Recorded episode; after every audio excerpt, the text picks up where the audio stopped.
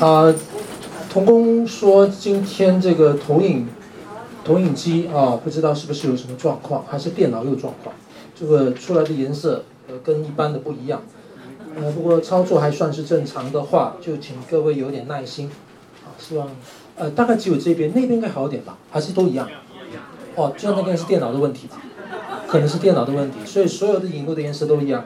好吧，那我们就一视同仁啊，大家都一样。好，OK，我们今天来到第五讲啊，嗯，就我会进到一些个别的课题。那我今天就按照我之前跟大家有预告过的，啊，跟大家谈啊，那其实有点，嗯，不知道怎么谈，后来就定了一个这样的主题，叫做教会的领导生态啊，啊，我故意用一个这样比较，诶。一个大词啊，就是一个大词，啊、要表达的东西其实是很多的啊，我待会再做说明。呃，何必上教会？我们在这个课一开始的时候已经提到了很多弟兄姐妹，啊、不管是基督徒或者是非基督徒，对于教会的感觉，呃，呃，很多时候跟教会的领导层、领导生态有关。有时候你会换一个教会，或者对一个教会失望。往往很可能是跟这个关系啊，跟这个有关系。那什么叫领导生态呢？呃，其实它牵涉的层面非常的多。那如果我们每一个逐一的要啊、呃、把它抓出来来讨论的话，是很多很多。那我还来想想，呃，也许我可能就是先聚焦一些的大家可能关心的议题。OK，我这个是在第三讲的时候。我后面就给大家看到做了一个预告嘛，啊，就大概我们要可能会 cover，这些话题啊，那看我的时间怎么分配。那我前面列的这几个，你就发现到我就是有一点要把它，呃，用教会啊的领导生态来表达这几个部分，包括领导的本质啊，传统与传承，教会的组织跟文化，其实跟这个施工也都有关系，啊，所以这里可以说这举凡包括这些东西。都是所谓的教会领导生态，啊，这些领导生态的长什么样子，啊，发生了什么事，他跟弟兄姐妹们在教会里面的参与，啊，你的观感，啊，很有可能你对教会的期待，啊，不期待，啊，失望或者绝望，很可能跟这些东西都会有相关，啊，因此我们有些时候就会离开教会，我们可能都不去教会了，或者是不信耶稣的朋友，或者慕道友。因为这些事情，他们对教会有很多的啊却步啊。那到底这些事情包含什么呢？啊，下面我就给大家看一个图。啊，我用这个表呢，其实基本上就是要涵括了我对整个教会领导生态的一个理解。嗯，所以你在书上可能没有看到，那我就把我的理解把它归纳在这个图里边。啊，事实上面也是我一直来的学习啊。那我需要花点时间来解释这个表。啊。对不起，OK，就这个。所谓的教会的领导生态啊，它跟这几个是有关的，跟教会的组织、教会的合一、教会的领导跟教会的使命是会有关系的。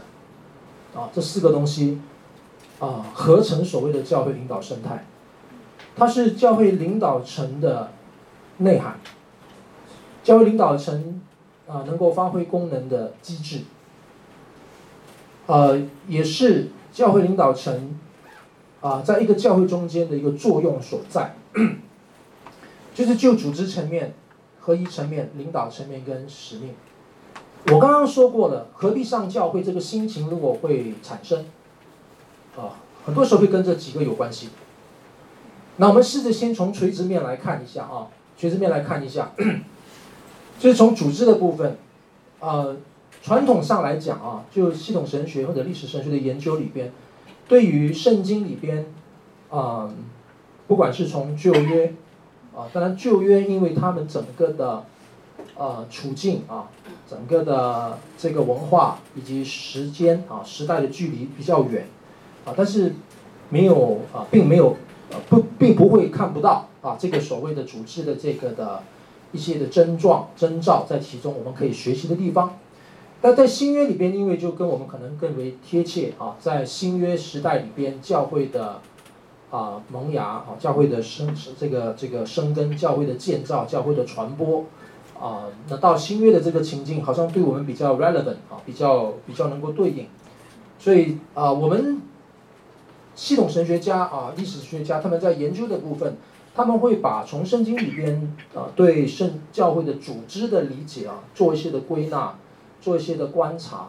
啊，透过圣经经文，也透过啊历史学、教会历史的研究，啊，透过一些个案啊，透过一些史料，啊，他们去做一些整理，就大概把它归纳成这三个啊所谓的组织的一个架构，来理解教会是怎么运作的，从初代教会的发展，一直到中世纪啊，一直发展到改教运动以后等等等等，所以这些的归纳啊，就是归纳。啊，你不能说这就是圣经的标准，它是一种归纳，是一种理解，它中间牵连到很多的诠释。所以这个组织的部分呢，一直你到现在你放眼看全球的教会，哪怕是先进国家，或者是哪怕比较偏远第三世界国家或者铁幕国家里边的这些教会，啊，他们可以因着外在政治、政经各样的因素，啊，教会长得不同不同的样子，但是大概可以基本归类成这三大类。所谓的主教制，也可以把它称为是。啊，这个所谓的独裁制啊，呃，长老制你可以把它称为是合议制啊，呃，会众制你可以把它称为是民主制，呃，这基本上呃你在系统神学里边你读到关于教会的组织架构的时候，你会看到这三个的啊组织形态、组织架构的形态。嗯，合一的部分当然这里其实可以牵连到方方面面，不过我是把这几个点放上来，主要是帮助我们。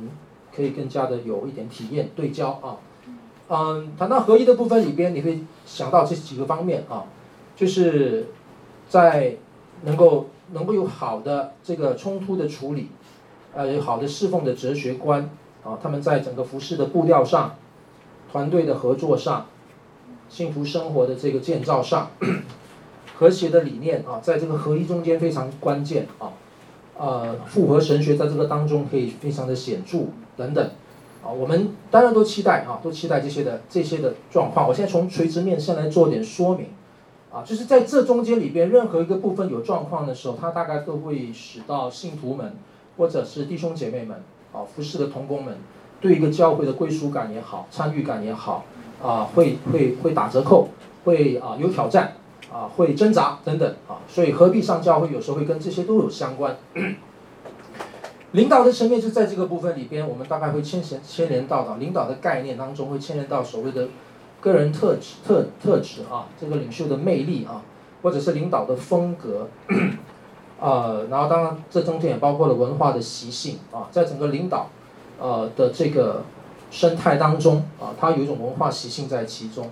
啊，当然我要讲这个文化，文化是个大字眼啊，它其实当然都包含在这些的里边啊。当然使命是一个教会，它基本上存在，我们上次说过了啊，我们通过很多的学者的研究，即便可以从不同的进入啊，但是得出来的基本的结论，上次跟大家提到，我给大家举的例子，像 John Stott 啊，呃，像这个 Stanley Grenz 啊，《团契神学》那本书里面他提到的，基本上教会存在三大目的嘛啊，一个就是敬拜啊。就是一个就是所谓的这个啊、这个这个服侍哈，一个就是对象世界啊，所以它有有有上面的，有我们左右的，然后有外在的，啊，一个教会存在的目的啊，我不把那个列在这个地方，我只是想要笼统的试试着要把它更加整全的放在一个整个教会组织面来看一个使命，一个教会的使命啊，它所谓的来去运动，什么叫来去运动呢？啊，大使命二十八章，马太福音二十八章啊，嗯。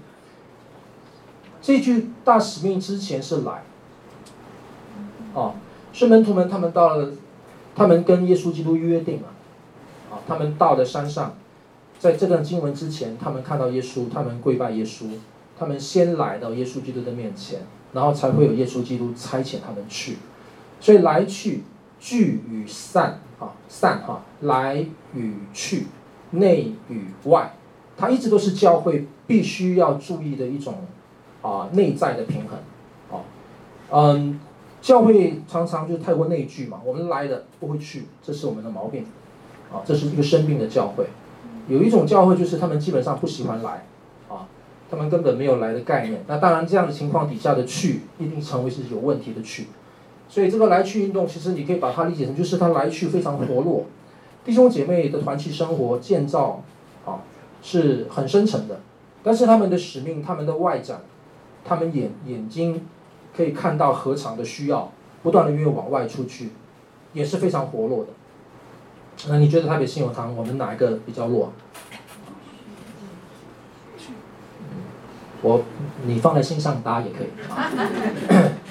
施工的策略，一个教会里面使命，它这个施工的策略，施工教会生活很多吧？我上次跟大家提过了，呃，我们未来还是再碰触一下啊。不管是有敬拜啦，你从使徒行传第二章里边，不管是有所谓团契，不管是有所谓的呃呃呃装备啦，或者是祷告啦等等宣教啦，哈，很多就是在整个教会里面使命的策略当中，一个教会是怎么运作的啊？这些都很重要。然后成员的建造啊，就是成员的构成，成员的组成分子是谁？这些人应该要怎么样培育他们？我们不单要使想象门徒观观念展现在一个很健康的人身上，我们要想到一个老年人怎么样，一个老年门徒是怎是怎么样子的，一个小孩他门徒是怎么样子的，已婚家庭作为门徒是怎么样子的，单身青年、单身老青年，你做一个门徒是什么样子的？啊，所以这个是成员的整个建造，这个都重要啊，这些都重要。那这些的每一个方面，其实都会牵连到、触动到我们何必上教会的心情，都会啊。那我这个表格列出来，就让大家知道说，教会的领导生态，它的牵涉层面非常的广。我刚才是从垂直面来看啊，如果你从这样的一个纵向的一个方式来看的话，你发现它多少并不能完全对上，但是它有一个有一个一个 correlation 啊，就是内部里面有一些的啊呼应性的关系，并不一定是逻辑性的关系啊，呼应性的关系。我举个例，像主教制的，主教制因为它它是。一线之下的哈，它可能在冲突的处理上面可能相对容易一些。当然，主教的个人特质很重要了，很关键嘛，对不对？那他如果这个冲突的部分可以化解得好的话，他来去应该可以来去得更好一些，就他不会有枝枝节节的东西，啊，顾东顾西的东西。我在说这个不是逻辑概念啊，不是逻辑关联，这个是一种所谓的啊呼应关联。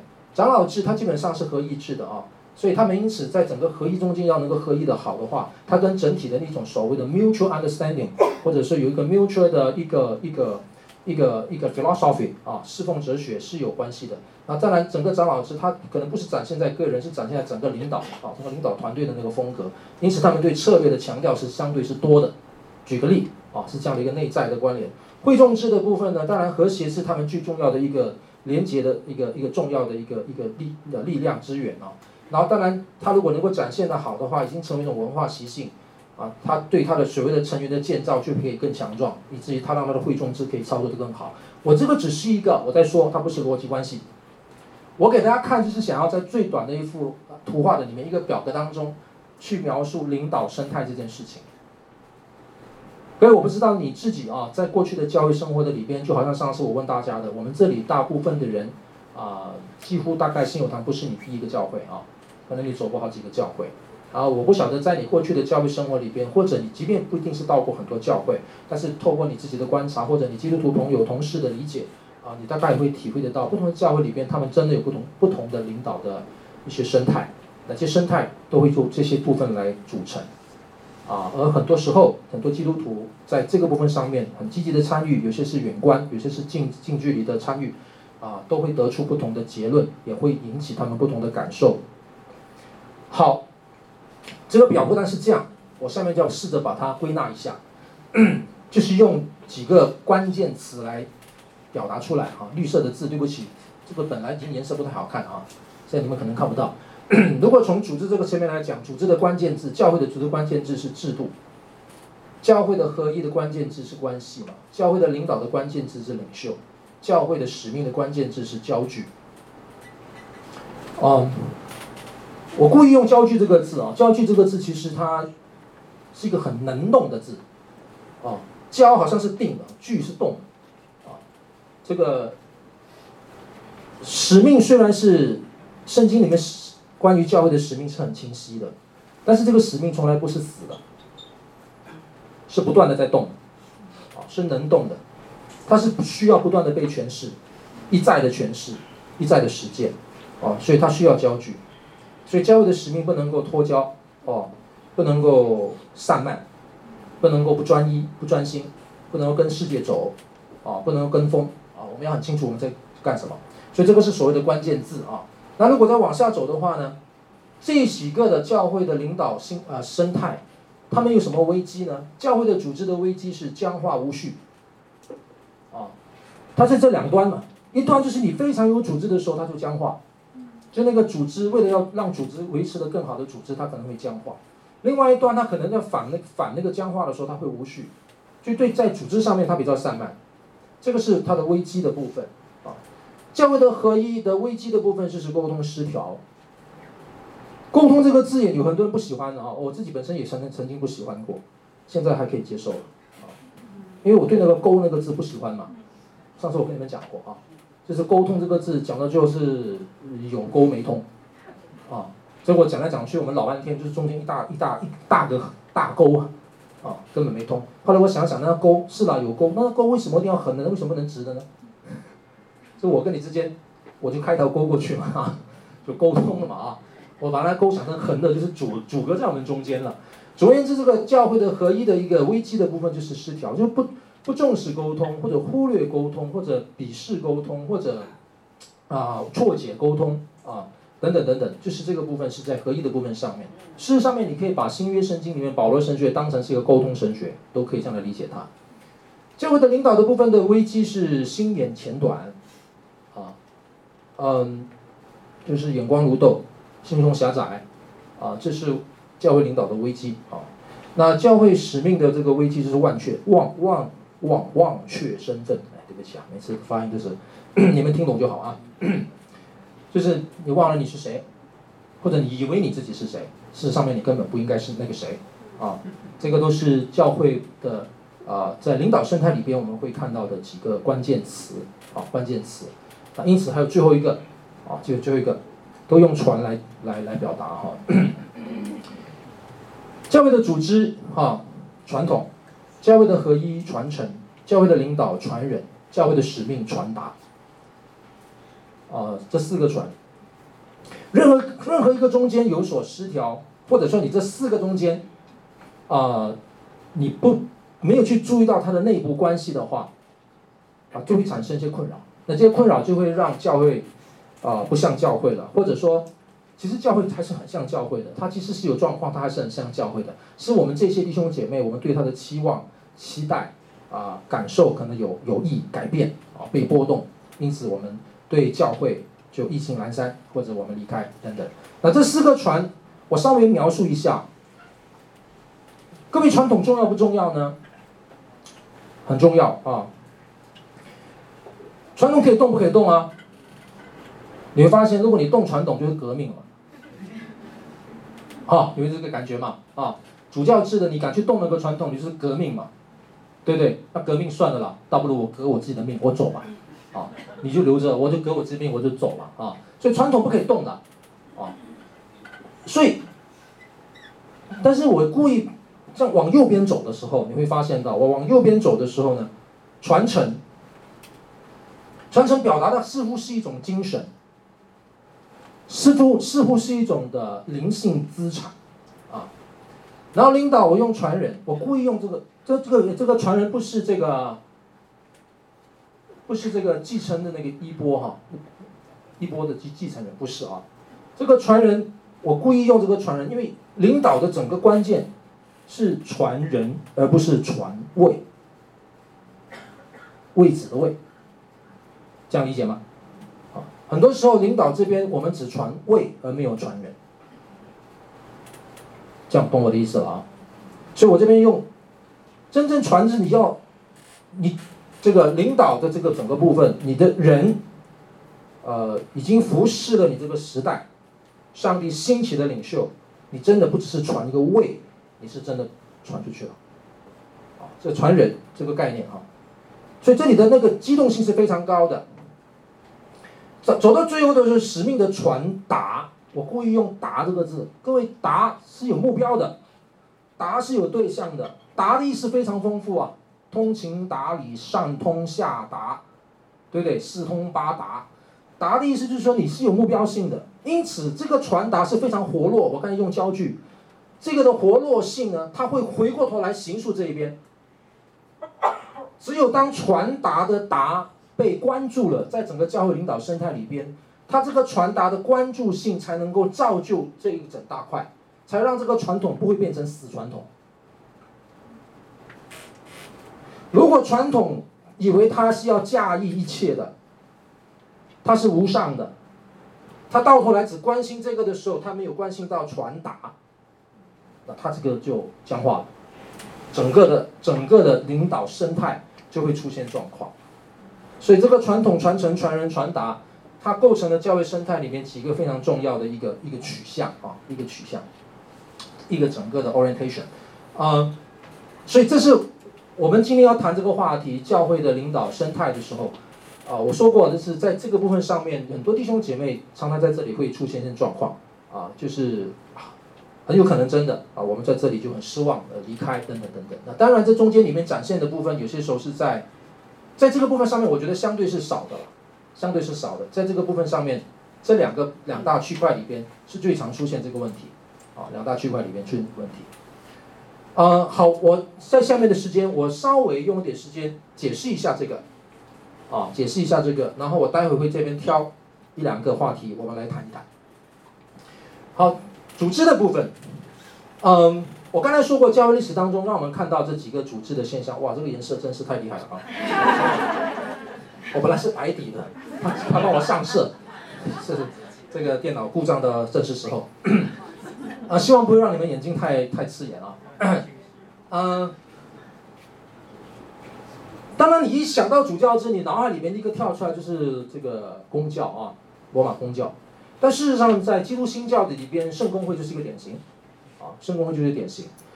这三个制里面，其实啊、你要说有很大的区别，也不会都非常大，它甚至有时候中间里面会有重叠性。但是如果稍稍要在最短时间里面掌握一下这三个的制啊，在整个教会的治理上面，整个教会的运作啊，组织架构运作上面的一个很明显的一个分别之处在于。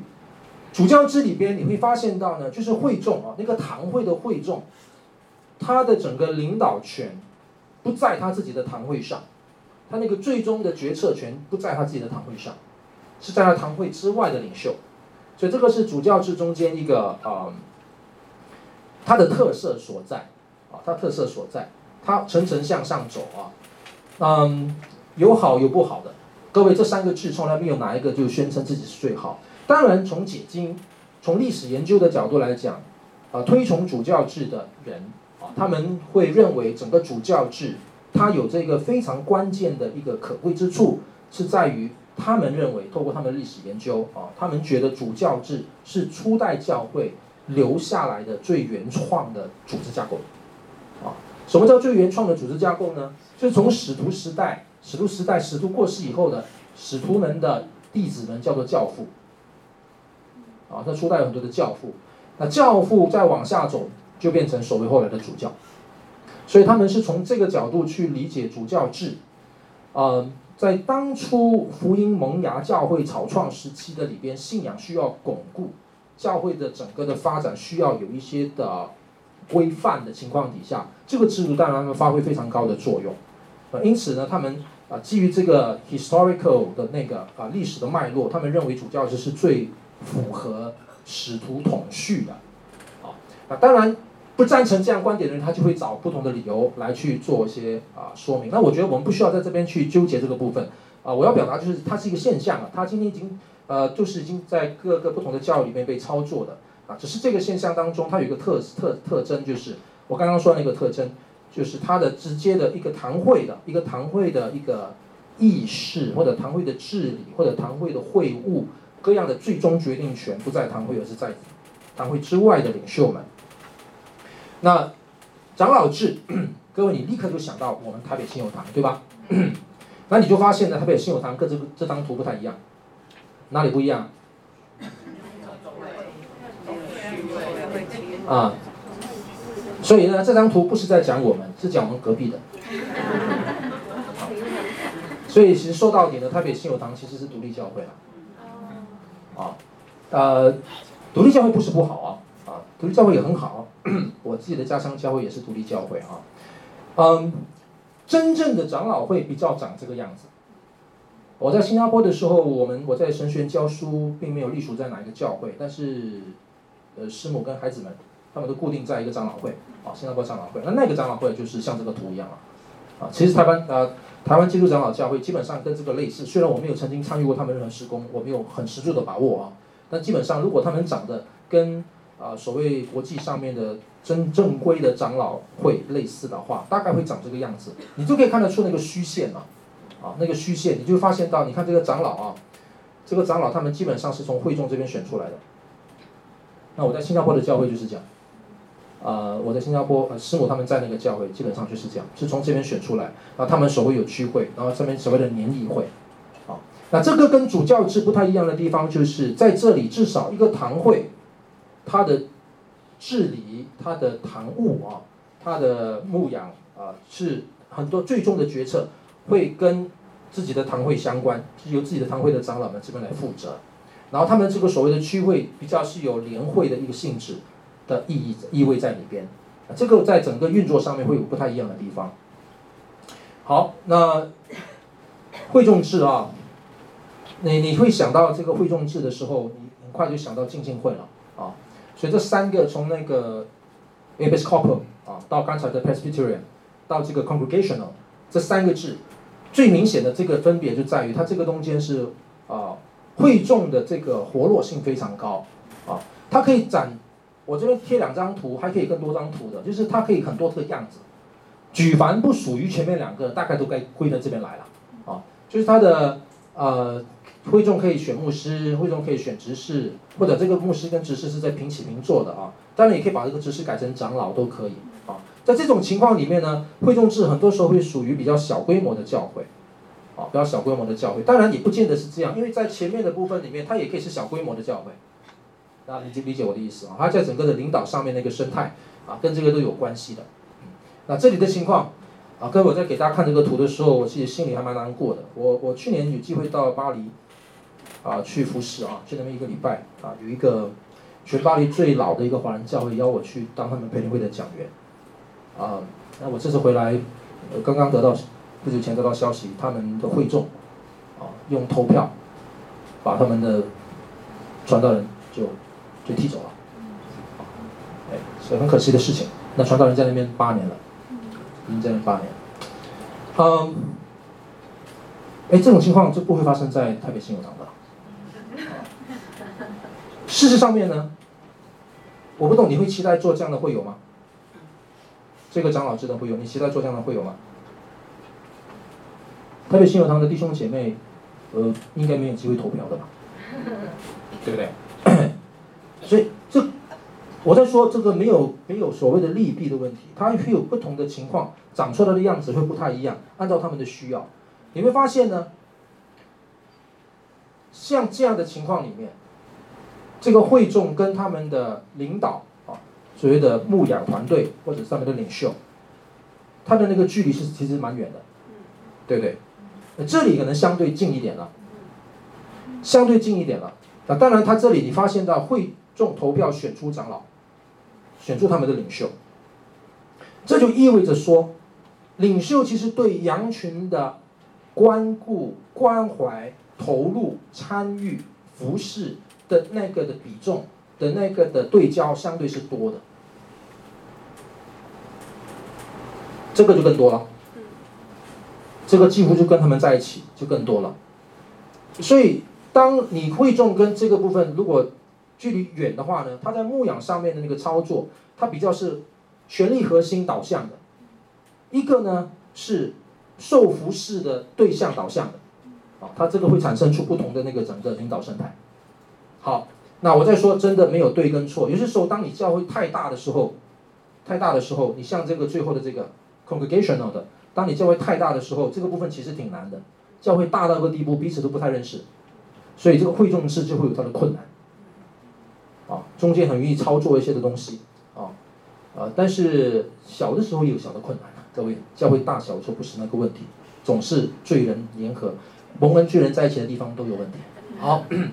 各位，我讲这个呢，主要是给大家一个基本的图画，在说一个教会里边，你基本上不要去改这个东西。你到一个教会去参加教，嗯，如果你真的不太适应浸信会，你可能会换一个教会，等等等等。啊，这个可能不是大问题。只要这些都有很好的运作，有很多非常美的榜样，历史上面有很多很好的见证都有啊，不不不只是展现在其中哪一个的组织架构里边都有的啊。好，我前面提到文化习性，我们就我就跟大家来谈一下，什么叫领导的这个文化习性呢？就是这个部分啊。这个领导这边其实但很多可以讨论嘛啊，个人特质啊什么这些东西，很多时候我们在教会当中参与，我们心中有一些的疙瘩，我们有些困难。它有时候会跟文化习性有关的。我这边只是举一个例，我没有办法详细的讨论。我举个例哈，嗯，你知道曾经有人做过一个研究啊，这个西方的研究，啊，虽然做研究的人好像是中国人，他就说，哎，啊，我们不同的文化的背景里边，当然文化可以牵连到民族啊，也牵连到不同的族群都有。那么他就用这个比较一个广广泛的研究说，中国人呢，我们有一些十有十种的特特质。啊，他说这个特质也会影响到我们在整个教会的领导文化当中，跟弟兄姐妹的互动上面，啊，同工关系都会影响到我们。啊，各位你看看这个是不是？这个我在说，它是一个观察，不要把这个当真理啊。啊，你不一定认同他，他这个是个观察。他观察当然有一些数据啊，有一些文化学的一些一些问题啊。中国人和面子问题是我们的关键啊，他认为啊，他就对中国人的十个观察了啊，对这种十个面子问题，啊，各位你可以看看他的一个观察啊。迂回的策略哈，and sacrament strategy 哈，哎，迂回策略 这个字也很有意思啊，啊，像中国人是这样的一种的习性啊啊，你要说他拐弯抹角也可以啊，委婉的沟通跟这个是关系的，它两个是彼此相通的啊，所以等于说我们常常讲的外国人、西方人比较坦率啊，比较直接，好像中国人不太能够这样子。你知道在教会中间这些东西都会成为我们在啊、呃，合一的这个生命的操练上面，值得去参考的一些的一些的元素，注重渊博的知识。哎，他的观察是这样子，他意思是说，好像在中国教会的里边，啊、呃，中国的领袖们或者说中国的教会期待的领袖是能够啊、通才，而不一定是专才。啊，他他是从这个角度去去体会的。嗯，很难说，我觉得这很难说。现在已经，毕竟我们不不只是不仅仅是局限在民族性了，现在。呃，这个 globalization 哈，全球化的观念已经影响了蛮深的。现在有些教会他期待他的牧者真的是一个一个专才，而不是通才啊。但是普遍而言，他做他的观察，他发现这个是呃一个现象。再来一个就实用主义啊，这个这个还挺。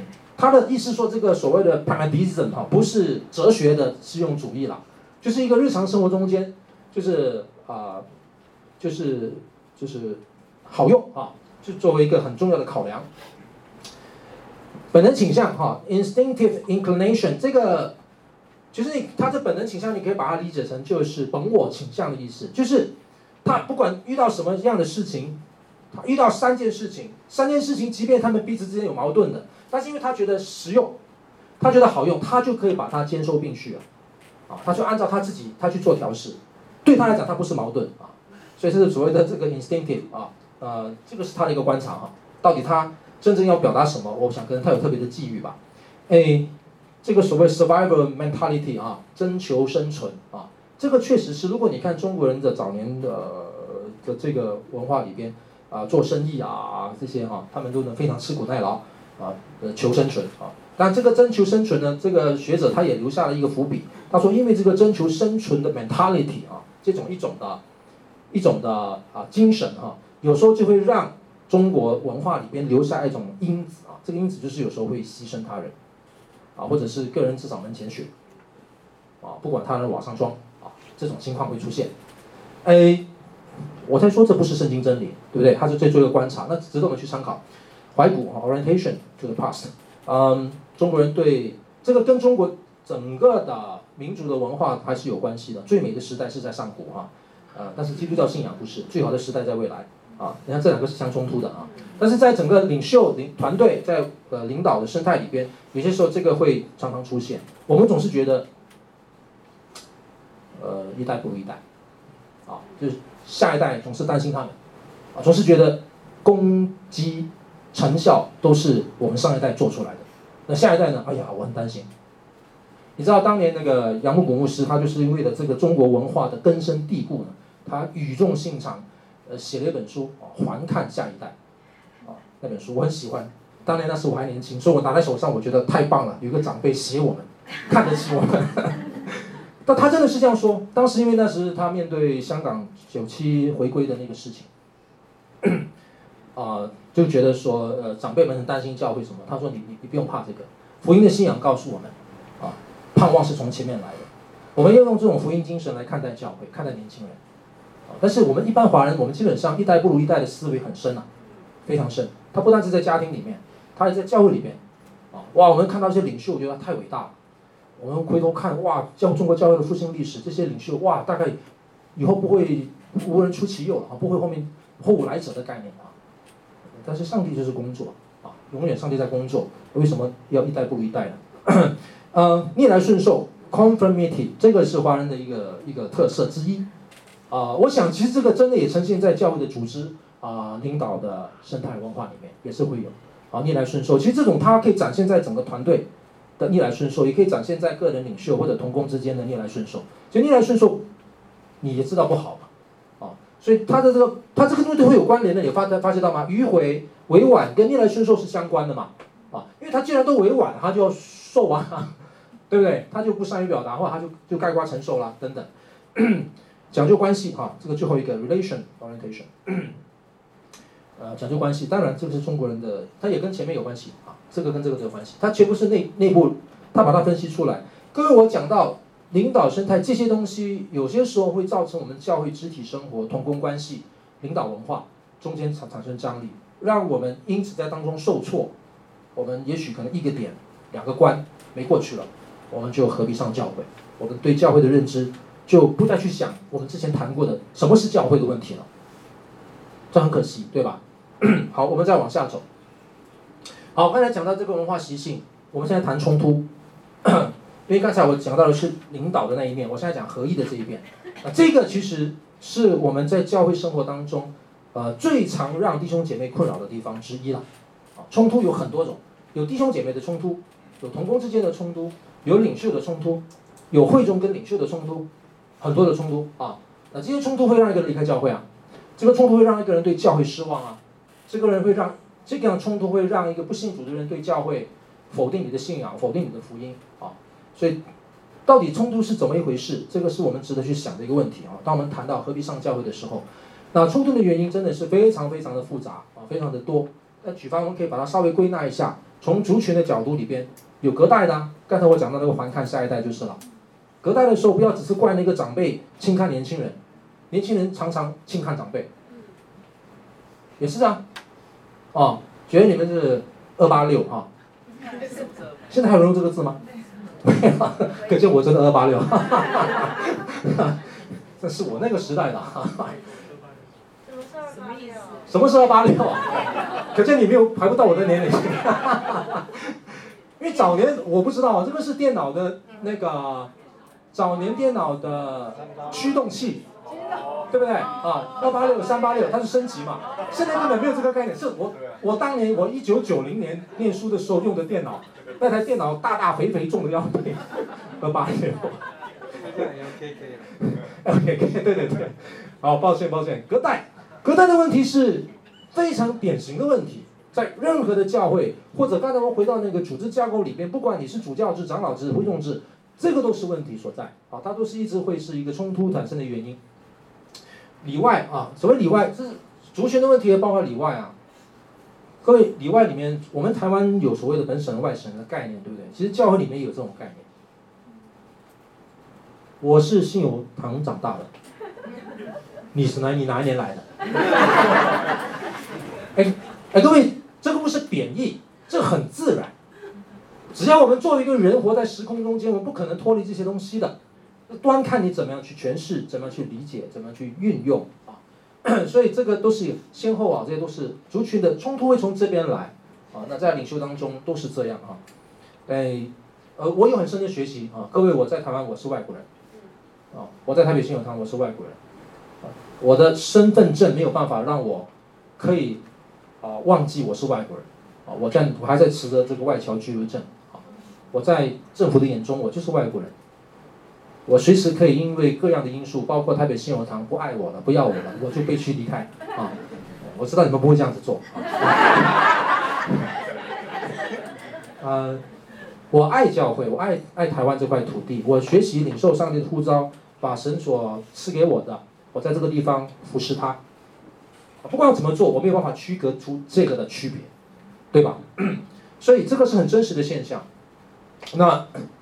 个人的因素吧，很多啊，这个从不管是我们个人的特质，我们往往跟人家产生冲突，或者领袖之间有冲突，或者弟兄姐妹之间啊，我们的观点不太一样，我们的喜好不太相同，我们的际遇，际遇很可能你不知道发生什么事情了，你的情绪波动啊，因此产生冲突啊，这个冲突有时候可能因为小点而起，然后后来可能加油添醋啊，通常哈、呃，这些所谓的人际关系专家会告诉我们，冲突通常不会是一个原因的，从来冲突都不会是一个原因。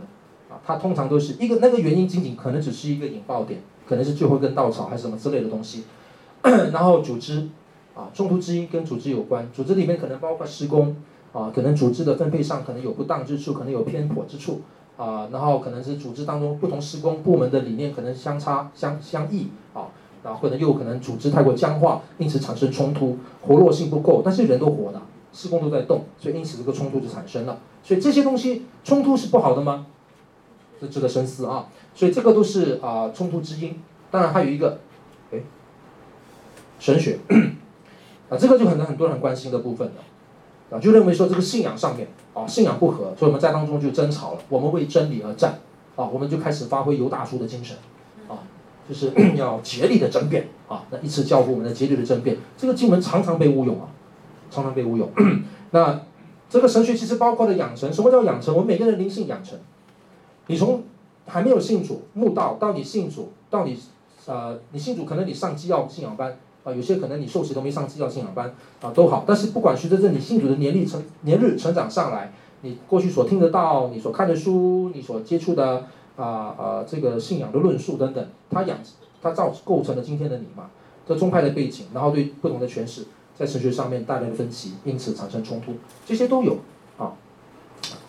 好，如果你要来归因这几个的话呢，各位下面两个哈，呃，我哥哥他这几年在华福大会当总干事，他对这个部分感触非常深哈，他几乎跑遍全球啊，各个华人教会啊，甚至也到一些其他教会，啊，他觉得每个教会里边，不管是我们的领袖，不管是弟兄姐妹，当他在推动这个跨文化、门徒导向的跨文化宣教的时候，他对门徒这个理解，他就觉得这是我们最大要对付的地方。其实各位，这个就是我们的罪嘛，自我。你你每一个部分里边冲突会产生，都跟自我的执着、自我的悬念都有大的关系啊。这个是圣圣经里面的教导，是福音的精神，我们要面对的这个部分，冲突跟这个有关 啊。关系哈，就是沟通上面，我们有软弱是一个事实，但是软弱者跟软弱者之间怎么样互动又是一个事实。所以这个关系的部分要沟通，要跟神沟通啊，要跟人沟通。我不要只跟神沟通，不跟人沟通，或者只跟人沟通，不跟神沟通。你发现这个沟通还真是人生中间最大的学问呢，对不对？所以你你你会觉得说，反正我是基督徒，我对教会期待，我信主之后，我只要来敬拜上帝。你跟神跟跟神沟通，不跟人沟通，你发现不行的啊。所以当你要觉得好，主啊，我爱你，然后你告诉我要爱人，好，我去爱人。一发现要去爱人这么难的，哇，又又不行哎，到处碰壁，然后你就退缩了。哎，不对啊，你退缩的话就没有彼此了，对不对？所以上次我就跟大家说过了，都会形态的教会的弟兄姐妹，这个部分上面是我们最大的。软肋啊，这是我们没有学会这个功课，我们太不珍惜保罗所说的彼此神学，好，我们只要一发现到哪里有状况了，我们就闪，我们就闪，我们根本没有尾声呐，我们根本也没有参与，生命根本没操练嘛，我们讲要修剪修剪，只有你剪别人，哦，你发现到你不太顺的时候你就走了，所以你只手上那把剪刀只剪别人，不剪自己，也不让别人剪你，所以这就没有沟通了。但是冲突之冲突之因都跟这些有关。一个不被修剪的树，哈，一个不被修剪的人，你就很容易冲突的啊。好，那圣经的案例，我们来看一下啊。各位，我今天其实讲这个话题，教会的领导生态，呃，这个课其中的一个目的是想要帮助大家，我们要建立一个健全的教会观嘛，啊，对教会有正确的认识。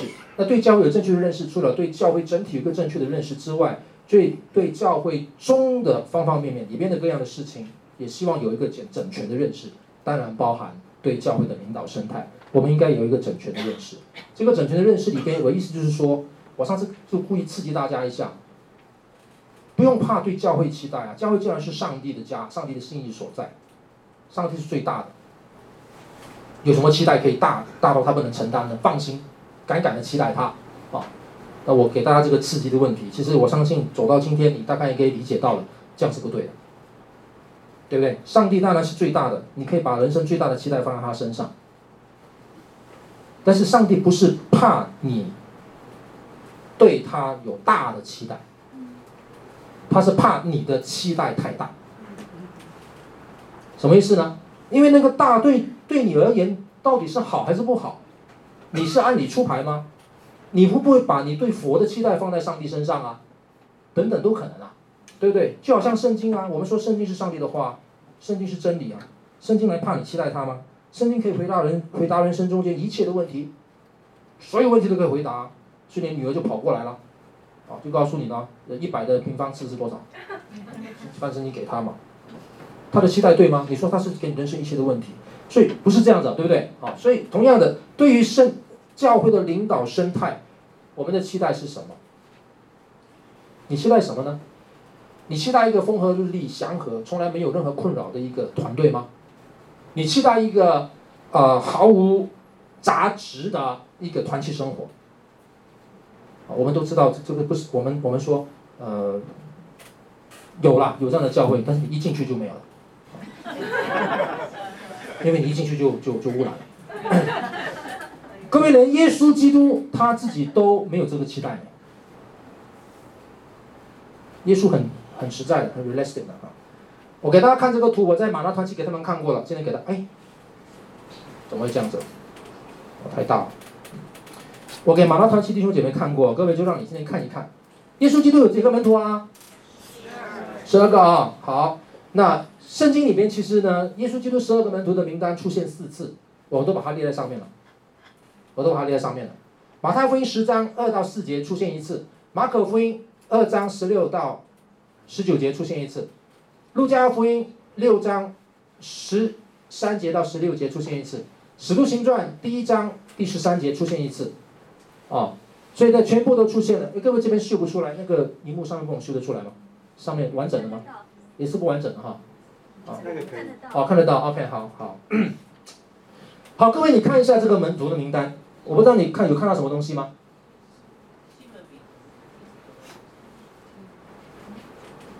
我们这里有马拉弟兄姐妹，你就暂时让其他人先玩一玩吧，啊，不要不要把那个秘密泄露，给他们大家观察一下。这个名单你有看到什么东西吗？我是很老实的抄圣经的啊，啊，我没有要故意耍杂啊。请问这四个名单，你观察到什么？十二十一。彼得都排第一，彼得为什么排？彼得都排第一个。呀，阿妹，看到了，还有吗？犹大，排最后一个，哎呀，这个坏蛋，坏蛋，当然你还要这个名字留在上面，你说不错了哈，我就帮你摆最后一个。好，阿妹，看到了，还有吗？腓利都第五个，哎，看到了。腓利都第五个，好好，还有吗？有些名字不一样，当然。前五个都一样。前五个都一样，好。各位你们都已经看到了，只是没有看到那么完整而已。好，使徒行传只有十一位，一个已经完蛋了啊，这个畏罪自杀了啊，好。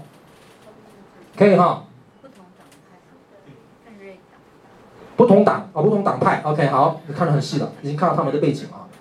好，我只是只是要求你们看名单了啊。各位，我们就来总结一下，好不好？你会注意到啊，彼得第一个，对不对？彼得第一个啊，其实你就发现不只是彼得第一个，彼得第一个是什么意思啊？是他是领袖，他是领袖啊。啊，彼得是领袖，彼得是领袖，谁真的是领袖啊？待会我们我们今天时间可能来不及，你到了使徒行传你就看到彼得是领袖，好，他确实是领袖，所以彼得第一个是领袖，但是我要告诉大家的是，这里不只是他一个领袖，刚才已经有人告诉我们了，腓力的名字排在第五位，对吗？你要不要数一下第九位是谁？第九位是谁？是不是四个名单的第九个都是他？对，都对啊。所以你看出来了没有？这边有三个小组。这边有三组，第一组的组长是叫做彼得。然后呢，他的组员呢？名字可以对调，但是不管跑来跑去都是那几个人，看到吗？他名字可以对调，但是都一样啊。约翰、雅各、安德烈、安德烈、雅各、约翰、雅各、约翰、安德烈都是他们。这是第一组，组长是彼得。第二组组长是腓力，下面的名字呢，不管怎么摆来摆去都一样，多马、巴多罗买、马太，呃，巴多罗买、马太多马、巴多罗买，呃，马太多马，看到吗？这是第二组，组长叫腓力。第三组的组长叫什么？雅各。下面名字不管怎么调，都是那些人。当然了，这边少掉一个了，所以他这组里面出现一只黑马。啊、所以你看到这边有三组，十二除三，啊，这个除四就三组，每一组有四个人。OK，那每一个四个人当中有一个组长。各位很有趣吧？马太、马可、路加、使徒行传，他们出自不同的作者的手。列那个名单的时候，你可以看到一个现象，中间原来是有小组的。哇，耶稣带十二门徒的时候呢，十二门徒再有小小组，这样可以吗？所以你在注意，你回头看四福音的时候呢，你看到耶稣基督福音的故事，耶稣基督旁边最常出现的那几个门徒呢，好像是第一组，对吧？有点精英组的味道，对不对？他们常常露面，舞台又是他们的，啊，各位这里在告诉我们什么呢？你还记不记得门徒们争论谁为大？有吧？争论谁为大的时候呢，发生在哪里啊？其实跟这几个都有关系的，对不对？那你说其他的有没有争论谁为大的问题啊？不知道哦，没有明确的写啊。但是我各位我我秀这个表给大家看的用意，就是让大家看到。即使在我们的亲爱的、伟大的主耶稣基督的带领之下，他都会把这十二个人，我不知道是他的用意呢，还是这些十二门徒日子久了，他们就会自己会黏黏在一起，就谁可能跟谁比较 close。各位其实挺自然的，挺自然的。只要让他这个的粘在一起是，是健康的，是好的，这是好事。那中间里面会不会因此会有一些比较啊？会有些可能比较凸显啊，有些人可能比较不那么凸显啊，也可能挺蛮自然的。最后晚餐的时候啊，坐在那个生餐桌，那我们知道那个生餐桌不是我们今天华人的圆桌，啊。那他们根据这个研究，就是他们基本上是可能矮桌，他们可能要趴在地上。你看那个画啊，你就看得出来。那位置怎么坐，可能都蛮讲究的，对吧？对。有人很不喜欢这个东西，很讨厌。如果你对教会里边你吃饭的时候怎么做，你很很敏感，你从此不要来教会。我是不懂你什么教会可以去了。各位，我并没有要助长什么特别的文化、裙带关系，什么什么之类的。但是，我们用健康的角度来看待一件事情，人跟人之间的互动里边，有些时候真的会因着特性、特质，会因着可能恩赐，会因着可能施工的需要，它会有某种程度的亲近性，某种程度的小群性。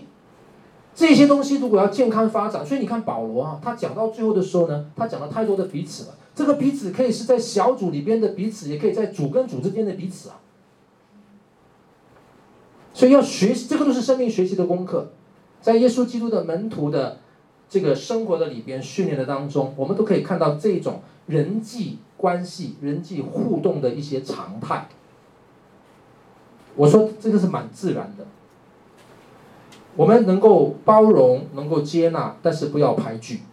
这个是我们的学习。我想在他们当中也都一样，他们之间也会争论谁为大，彼此之间闹意见啊，呃，不好的时候，我想他们在耶稣基督的眼前，耶稣基督看在眼中，都不断的让他们有生命的操练。各位，这个是一个我透过个名单上面带出这个事实，教会的领导生态其实也可以是教会团体生活的生态。我们在当中怎么样去学习？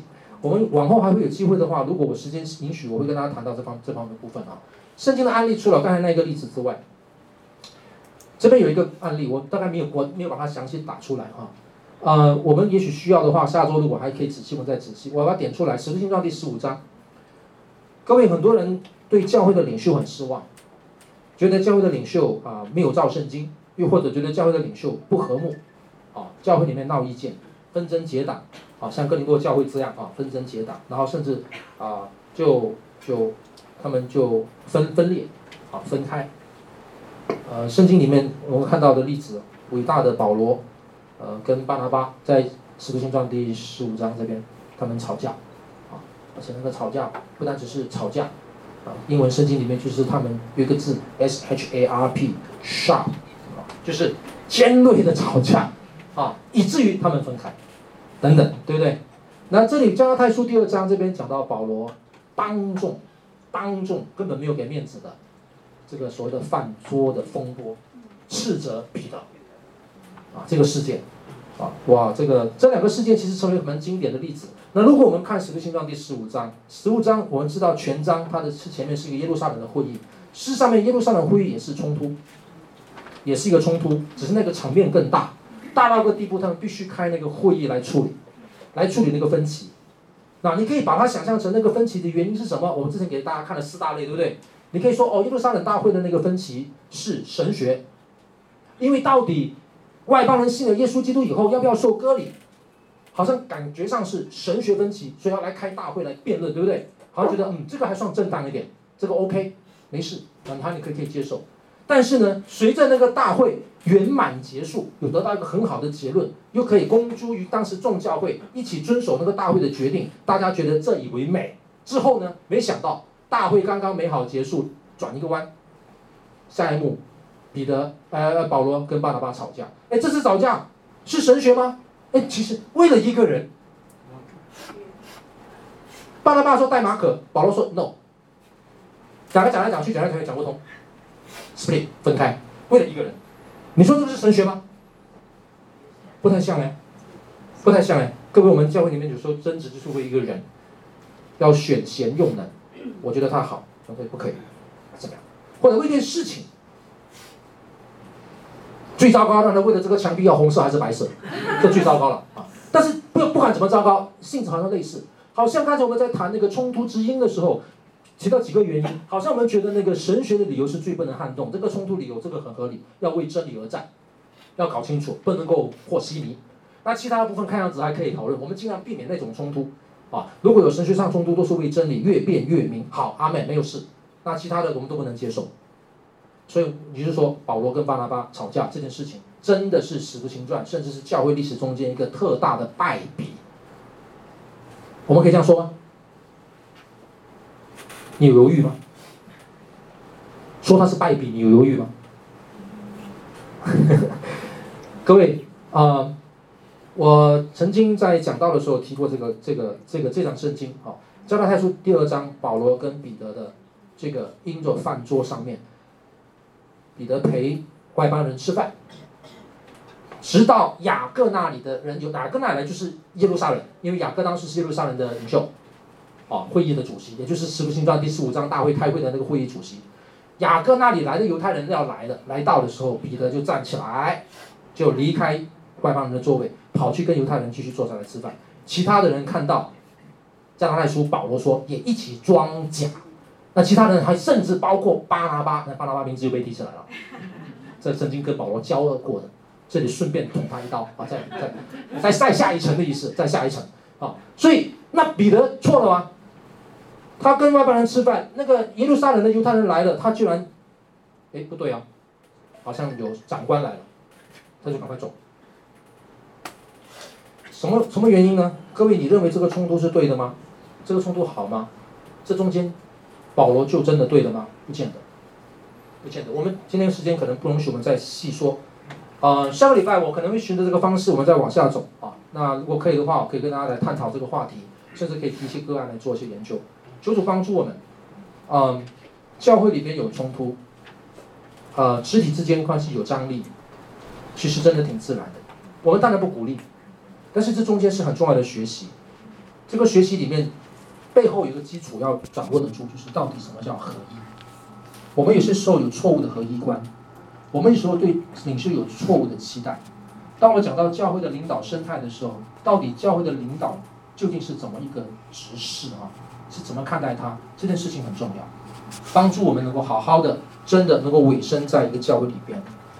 不单是你个人的委身，整个教会也要认知自己作为一个神所安置的地方。我们在这里相聚，我们有我们的组织，我们有我们的传承传统，我们有我们的传人。